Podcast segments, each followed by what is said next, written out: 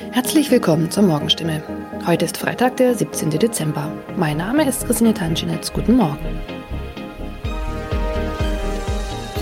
Und das sind heute unsere Themen aus der Region. Kinderärzte sollen Impfstoff zurückhalten. Freifahrt in der Stadtbahn bei kaputten Automaten. Und Papagei überlebt Wohnungsbrand und wird Tage später gefunden. Weil nicht genügend Corona-Impfstoff für Kinder im Alter von 5 bis 11 Jahren vorhanden ist, fordert das Land Baden-Württemberg nach Informationen der Heilbronner Stimme dazu auf, ausreichend Impfstoff für die Zweitimpfung zurückzuhalten.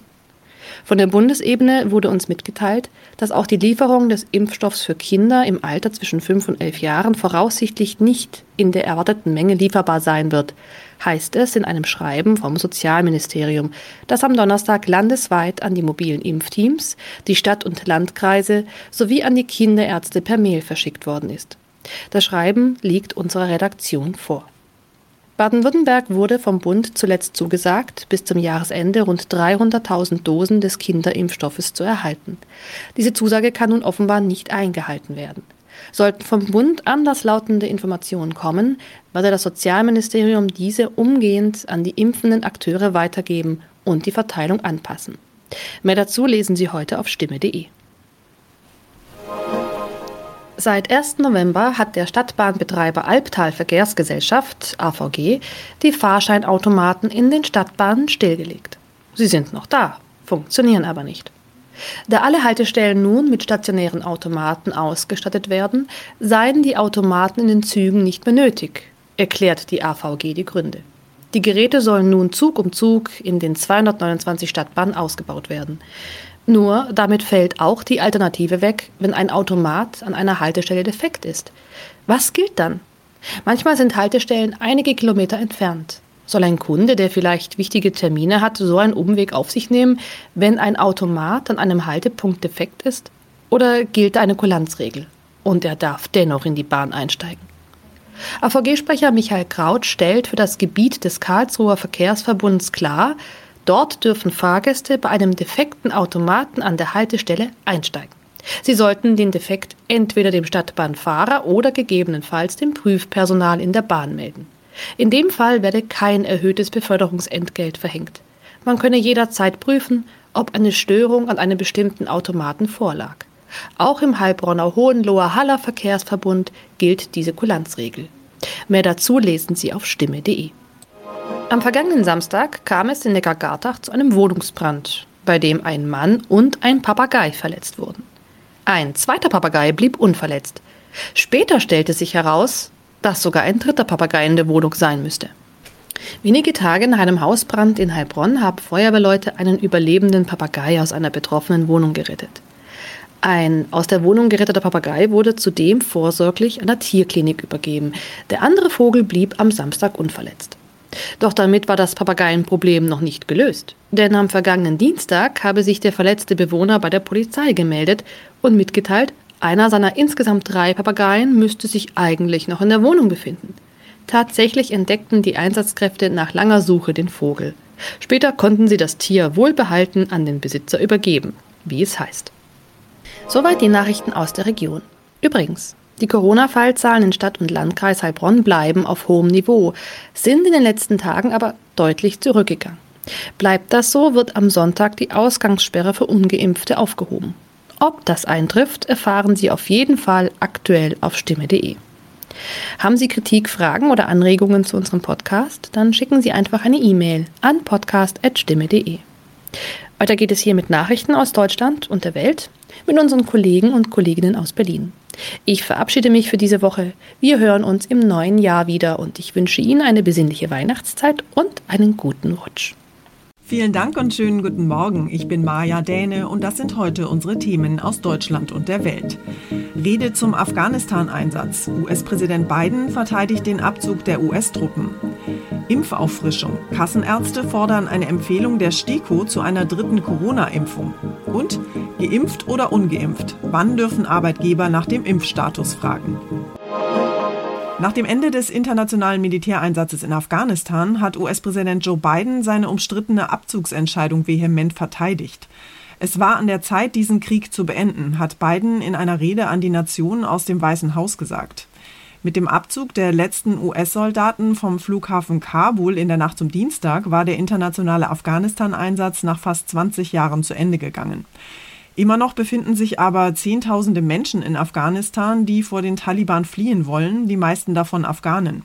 Biden sagte aber, es seien wohl auch noch 100 bis 200 US-Bürger in Afghanistan. Wir halten daran fest, sie rauszubekommen, falls sie rauskommen wollen, sagt der US-Präsident. Für die schnelle Machtübernahme der Taliban hat Biden erneut die frühere afghanische Regierung und die Sicherheitskräfte des Landes verantwortlich gemacht. Biden gab sich geradezu triumphierend. Eine Wahnsinnsmission sei da zu Ende gegangen, sagte Biden und meinte die massive Evakuierung der letzten Wochen. Biden lobte die Militärs, betrauerte die Verluste. Feurig verteidigte er seine Entscheidung, den Afghanistan-Krieg nicht in eine dritte Dekade zu führen. Er trage die volle Verantwortung. Jene, die noch ausreisen wollten, könnten das tun, versprach Biden. Man sei in Afghanistan, was weitere Ausreisen anginge, noch nicht fertig und Terroristen würden weiterhin bis ans Ende der Welt verfolgt. Tina Eck, Washington. Deutschland will auch nach der Machtübernahme der Taliban in Afghanistan unter bestimmten Bedingungen eine diplomatische Vertretung in der Hauptstadt Kabul betreiben. Das hat Außenminister Maas bei einem Besuch in Katar gesagt. Maas hat aber auch betont, dass eine diplomatische Vertretung keine Anerkennung einer Taliban-Regierung bedeuten würde. Die Bundesregierung hatte ja nach der Machtübernahme der Taliban die Botschaft in Kabul geschlossen. Der deutsche Botschafter verhandelt derzeit in der katarischen Hauptstadt Doha mit den Taliban über die Ausreise Schutzsuchender aus Afghanistan. Maas ist optimistisch, eine Lösung für die in Afghanistan verbliebenen Deutschen und für die afghanischen Ortskräfte zu erreichen. Ich persönlich glaube, es führt überhaupt kein Weg vorbei an Gesprächen mit den Taliban. Zum einen weil wir ganz praktisch Dinge lösen müssen, wie den Weiterbetrieb des Flughafens und zum anderen, weil wir uns Instabilität in Afghanistan schlichtweg überhaupt nicht leisten können. Der Außenminister beendet heute seine viertägige Reise in Afghanistans Nachbarländer Usbekistan, Tadschikistan und Pakistan. Sein Besuch in Katar ist die letzte Station. Und auch die Innenminister der EU beschäftigen sich mit dem Thema Afghanistan. Die EU ist zwar bereit, Flüchtlingen zu helfen, aber eine konkrete Zusage zur Aufnahme von Afghanen gibt es nicht. Anreize zur illegalen Migration sollten vermieden werden, heißt es in einer Erklärung, die die EU-Innenminister bei einem Sondertreffen in Brüssel verabschiedet haben. Aus Sicht von Innenminister Seehofer erhöht der mögliche Zustrom von Flüchtlingen aus Afghanistan die Chancen auf eine Reform der EU-Asylpolitik. Die stockt schon seit Jahren. Seehofer sagt aber, ich glaube, das Bewusstsein wächst jetzt von Woche zu Woche, dass man gut beraten ist, eine gemeinsame Asylpolitik in Europa zu verabschieden. Den EU-Ländern geht es aktuell darum, eine Flüchtlingskrise wie in den Jahren 2015 und 16 zu vermeiden. Deshalb soll jetzt unter anderem sichergestellt werden, dass notleidende Menschen aus Afghanistan in der unmittelbaren Nachbarschaft Bürgerschaft des Landes angemessenen Schutz erhalten. Saar Geisade, Brüssel. In der Regel muss ein Arbeitnehmer seinem Chef nicht sagen, ob er gegen Corona geimpft ist oder nicht.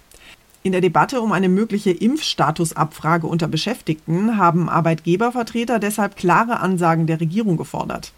Bei Vertretern der Arbeitnehmerseite löste ein entsprechender Vorstoß dagegen Kritik aus. Arbeitnehmer zu fragen, ob sie gegen Corona geimpft sind, ist ein No-Go, sagt der Deutsche Gewerkschaftsbund. Das Kabinett will heute die Corona-Verordnung im Bereich der Arbeit verlängern und überarbeiten. Die Regierung hatte Arbeitgeber verpflichtet, regelmäßig Corona-Tests anzubieten. Außerdem müssen sie Hygienepläne erstellen und Kontakte einschränken. Thomas Bremser hat sich das Ganze mal genauer angeschaut. Thomas, was ist denn künftig neu für Arbeitgeber? Also das Thema Impfen soll quasi auf den Stundenplan in den Betrieben. Chefs sollen die Beschäftigten informieren über die Corona-Impfungen, wenn möglich mit einer betriebsinternen Infokampagne. Aber Arbeitgeber sollten es auch ermöglichen, wenn ihre Beschäftigten sich während der Arbeitszeit impfen lassen wollen. Also die Arbeitgeber sollen etwas mehr in die Verantwortung gezogen werden. Ob das auch jemand überprüfen kann, ist eine andere Sache. Und Arbeitgeber können die Corona-Regeln lockern, wenn möglichst viele geimpft oder genesen sind. Der Haken Beschäftigte müssen müssen dem Chef nicht verraten, ob sie geimpft sind. Das kann nur freiwillig geschehen. Genau das ist ja das Thema, das derzeit so heiß diskutiert wird. Darf der Chef fragen, ob ich geimpft bin oder nicht?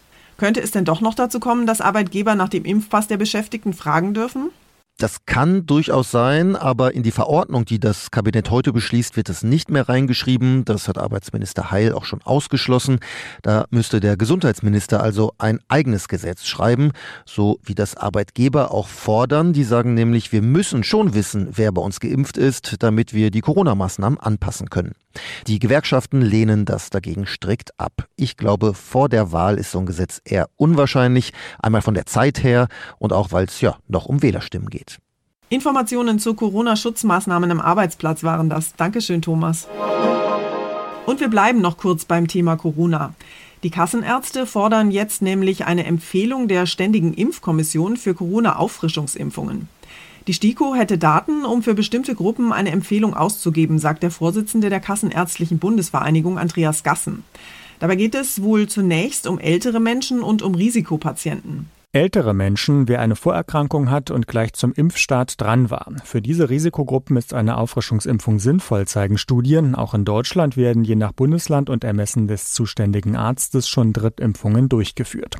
Eine einheitliche Empfehlung, ab welchem Alter oder Zeitraum nach der letzten Impfung eine weitere erfolgen soll, fehlt aber noch.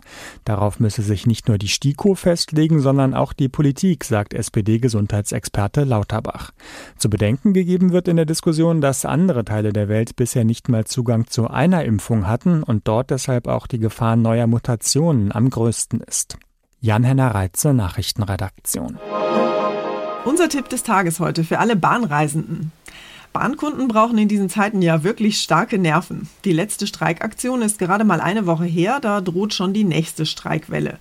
Ab Donnerstag will die Lokführergewerkschaft den Bahnverkehr erneut lahmlegen. Diesmal soll der Streik aber deutlich länger dauern, nämlich fünf Tage bis zum kommenden Dienstag. Mein Kollege David Riemer erklärt mal, welche Möglichkeiten betroffene Fahrgäste jetzt haben. David, die wichtigste Frage vielleicht zuallererst, wie können sich denn Bahnkunden ihre Tickets erstatten lassen?